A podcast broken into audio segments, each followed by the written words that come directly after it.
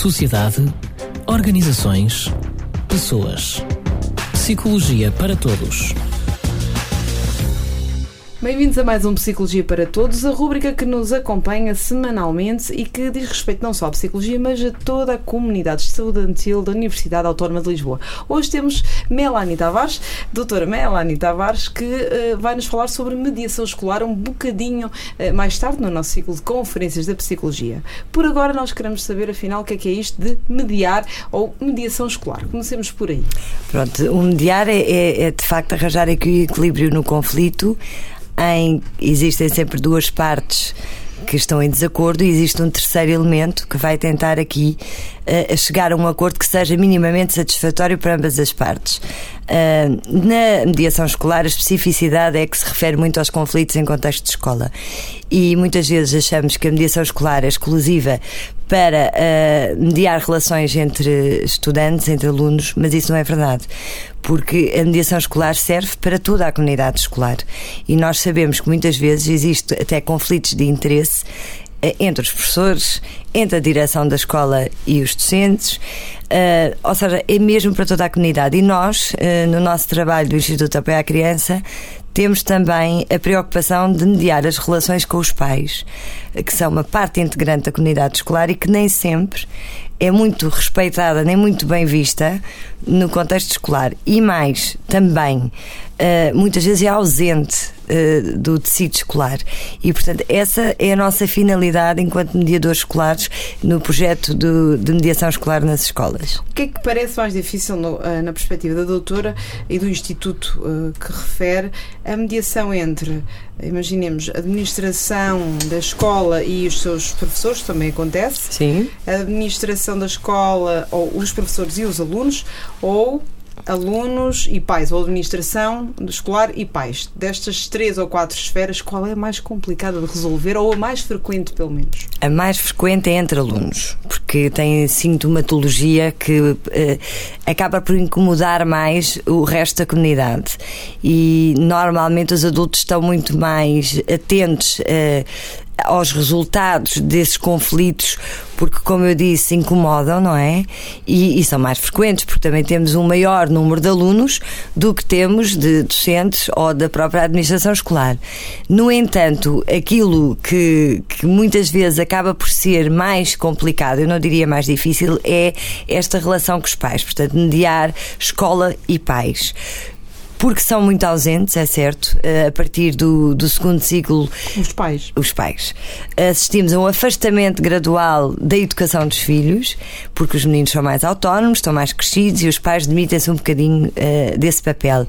E também porque a escola. Uh, como está pensada hoje, não os inclui. Portanto, os pais têm pouca voz nas escolas. São muitas vezes chamados para situações desagradáveis e isso também os afasta. Não há uma participação ativa da parte deles, mas a escola também não a promove. E, por exemplo, quando falamos em bullying, que é um fenómeno escolar, Sim. não é? E desde já. Hum, Vamos falar sobre a, questão do bullying, é na relação, obviamente, unidirecional entre, os, entre alunos, entre comunidade, Sim. pelo menos, e alunos.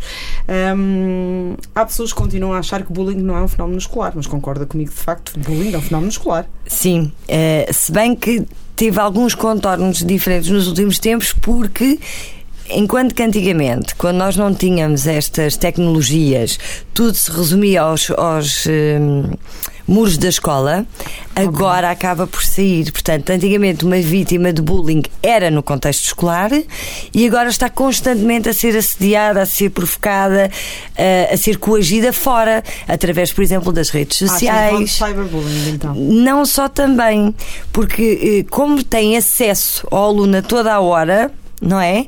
Até com chamadas telefónicas. Uh, o aluno, a criança, o jovem está muito mais exposto fora do contexto de escola, mas é um fenómeno entre pares. E Exatamente, como nós. Entre alunos, quando eu refiro Exatamente. Entre, entre alunos, mesmo quando o aluno saindo dos muros da, da, escola deixa de ser digamos, uma instituição enquanto Sim. aluno, passa a ser uma pessoa, mas se se mantiver entre pares que fazem sim. parte do, do mesmo meio escolar, sim. não da mesma escola, continua a ser o fenómeno bullying. Claro Porque que. Há, há, uma grande confusão, mesmo até na comunicação social, por vezes se eu falar de bullying que nada tem a ver com o contexto escolar, fala-se bullying até em casa e que não tem nada a ver. Pois, porque o bullying é apenas uma das formas de violência escolar e aí temos a particularidade de nos referirmos à escola. O que acontece é que não, uh, não se passa só no contexto de escola, mas tem a ver com os pares, com as relações entre pares e por isso, e, e tudo começou, entre aspas, dentro uh, uh, da escola. E, e, agora só ultrapassa esses limites porque uh, estamos muito mais acessíveis uh, noutros contextos, não é? Exatamente. E, e, e, acaba por ser um fenómeno que tomou uma dimensão maior, porque antes nós controlávamos o que lá se passava e agora não conseguimos controlar, porque até há pouco falava do cyberbullying e é um, um bom exemplo, os miúdos estão sempre sujeitos à, àquele tipo de, de maltrato, sujeitos, não é? E sujeitam-se sobretudo a partir da adolescência e, do sexo, e o sexo feminino, não é? Sim, mais Aquilo, vulneráveis. Exatamente. Há outra questão aqui que também é cultural e étnica. Eu investigo mais essa área, mas eu gostava de saber a sua perspectiva, que é, eh, será que os alunos que vêm, eh, portanto, têm, são oriundos de determinadas minorias étnicas e linguísticas, não estamos a falar apenas Sim. de imigrantes, são mais, eh, estão mais expostos a situações, a episódios de bullying? Isto é, é, é, as minorias estão sempre em desvantagem, portanto, o bullying é só uma das desvantagens que têm enquanto vítimas estão mais vulneráveis, apresentam uma característica de vulnerabilidade. Infelizmente ou felizmente, não é só com as minorias. Depois também tem aqui a ver com um conjunto de características físicas, emocionais, que os tornam uma vítima mais fácil. Mas à partida uh, são um, um, grupo de jovens que nós temos que estar mais atentos, até para a sua integração, que às vezes é muito mais complicada e daí advêm situações de bullying. Ainda temos a questão também de outra minoria que são os refugiados, não é? que é uma sim. questão de mobilidade uh, não permanente. Uh, mas de outra forma.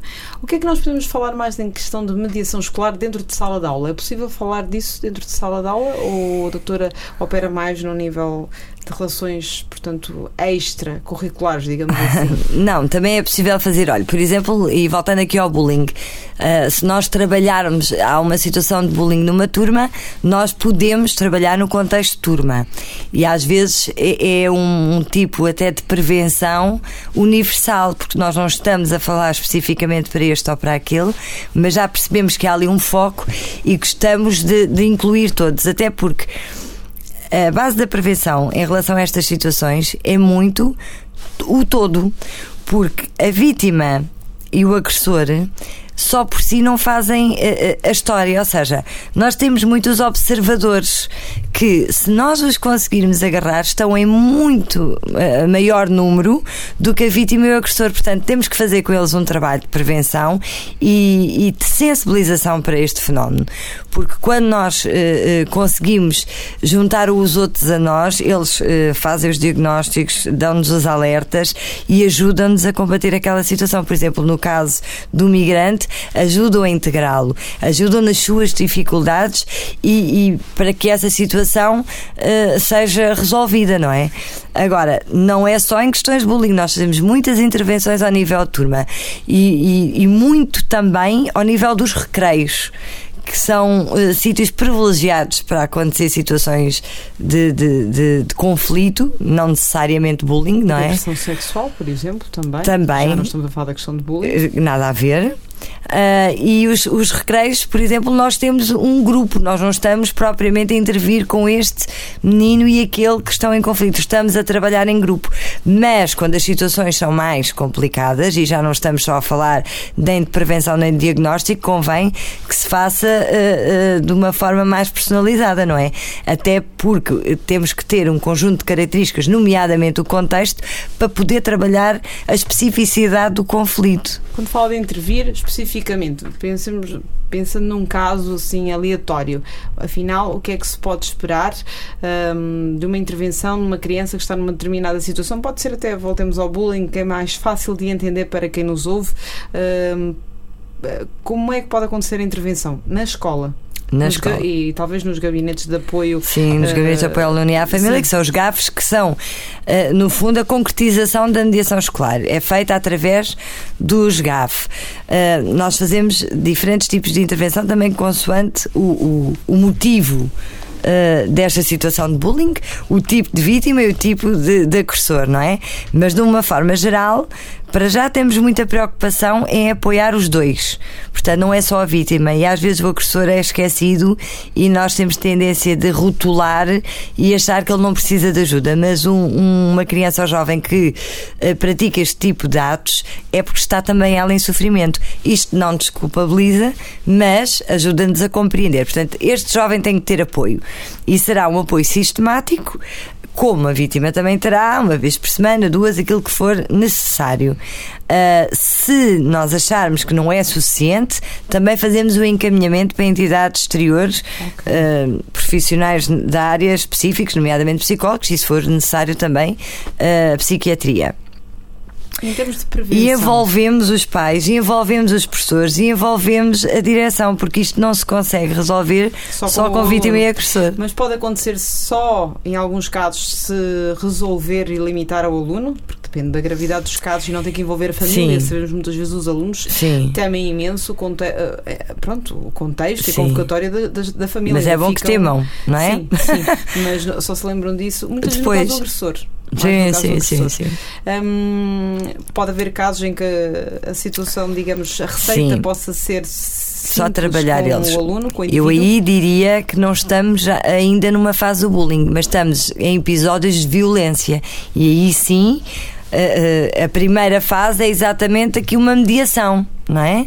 Tentar perceber o motivo deste conflito e às vezes são coisas que não têm a ver com a escola. Temos, por exemplo, casos que são problemas de bairro, problemas entre famílias, problemas num, em equipas de futebol que nada têm a ver com a escola e que depois se refletem na escola porque é onde os miúdos passam mais tempo. Uh, eu costumo dizer mais tempo acordados do que propriamente com as famílias é e, e, portanto, têm todas as suas interações sociais ali. E se for uma situação de violência, de, de, um, de um episódio Claro, não vamos uh, logo chamar os pais se não houver uh, assim grande dano físico, se, se acharmos que, que a situação pode ser controlada. E normalmente, onde existem gabinetes de apoio ao aluno e à família, não existem situações de bullying uh, grave. existem situações de bullying pela. Um, pela repetição do comportamento, mas são situações que, que, que não chegam ao nível uh, de sofrimento atroz. Mas, como nós intervimos logo ao nível do conflito, antes de, de passar para a repetição e, e para, para o maltrato, uhum. uh, a maioria das vezes não precisamos de envolver todos, porque estamos a falar de um episódio ou dois de violência, não estamos a falar de bullying. Porque quando estamos a falar de bullying à séria, temos mesmo que intervir num, eh, de uma forma né? sistemática. Convocar toda a gente. Em termos de prevenção, que é bastante diferente da intervenção, o que é que se pode fazer? Ações de sensibilização nas escolas? É Sim, por aí que passa? É mesmo por Acha aí. que tem sido eficaz? Uh, e também a comunicação social ajuda. Ajuda não? imenso. E, e acho que tem sido eficaz, sobretudo, a desmistificar uh, o que é e não é o bullying. Portanto, para uns uh, não é nada bullying, portanto, eu também na escola e para os pais, sobretudo para os adultos no geral. Ah, eu no, uh, quando era miúdo também levei e tens é que, que bater e és um cobarde e bate-lhe. Portanto, desmistificar isto, não é? E por outro lado, temos pais, miúdos e até professores que qualquer coisa que acontece, o menino passa uma rasteira, o menino recusa-se uh, até a, a, colaborar num trabalho e já estamos perante uma situação de bullying. Portanto, é mais o informar do que é que é isto do bullying, até para uns e outros estarem alerta para o que se passa à sua volta, não só consigo e, e, poderem dar logo os sinais. E quando falamos em sinais, também é difícil reconhecer quais é que são os sinais de uma vítima de bullying, porque os sinais, eu costumo dizer que são transversais a qualquer problema que esteja a afetar a criança, desde o abuso sexual a, a situações de violência doméstica, bullying, é Sim. difícil fazer um diagnóstico só pelos sinais. Nós só percebemos é que alguma coisa não está bem com a criança. Exato. E muitas vezes começa em casa e daí que há pouco eu falava, será que é necessário logo convocar, pois. digamos assim, contexto familiar que pode ser o, o explotar de toda esta situação. Tudo isto e muito mais que podemos, entretanto, aliás, pode rever no podcast que vai ficar disponível uh, dentro de, de momentos e também na conferência que, entretanto, vamos ter agora às seis e meia no Auditório 1 um, com a comunidade da psicologia, mas sendo, portanto, psicologia para todos. Até à próxima semana e muito obrigada, obrigada doutora Melanie Tavares. Obrigada. Este programa foi gravado nos estúdios da Universidade Autónoma de Lisboa. Sociedade, organizações, pessoas. Psicologia para todos. Este e outros programas disponíveis para ouvir e descarregar em radioautónoma.com.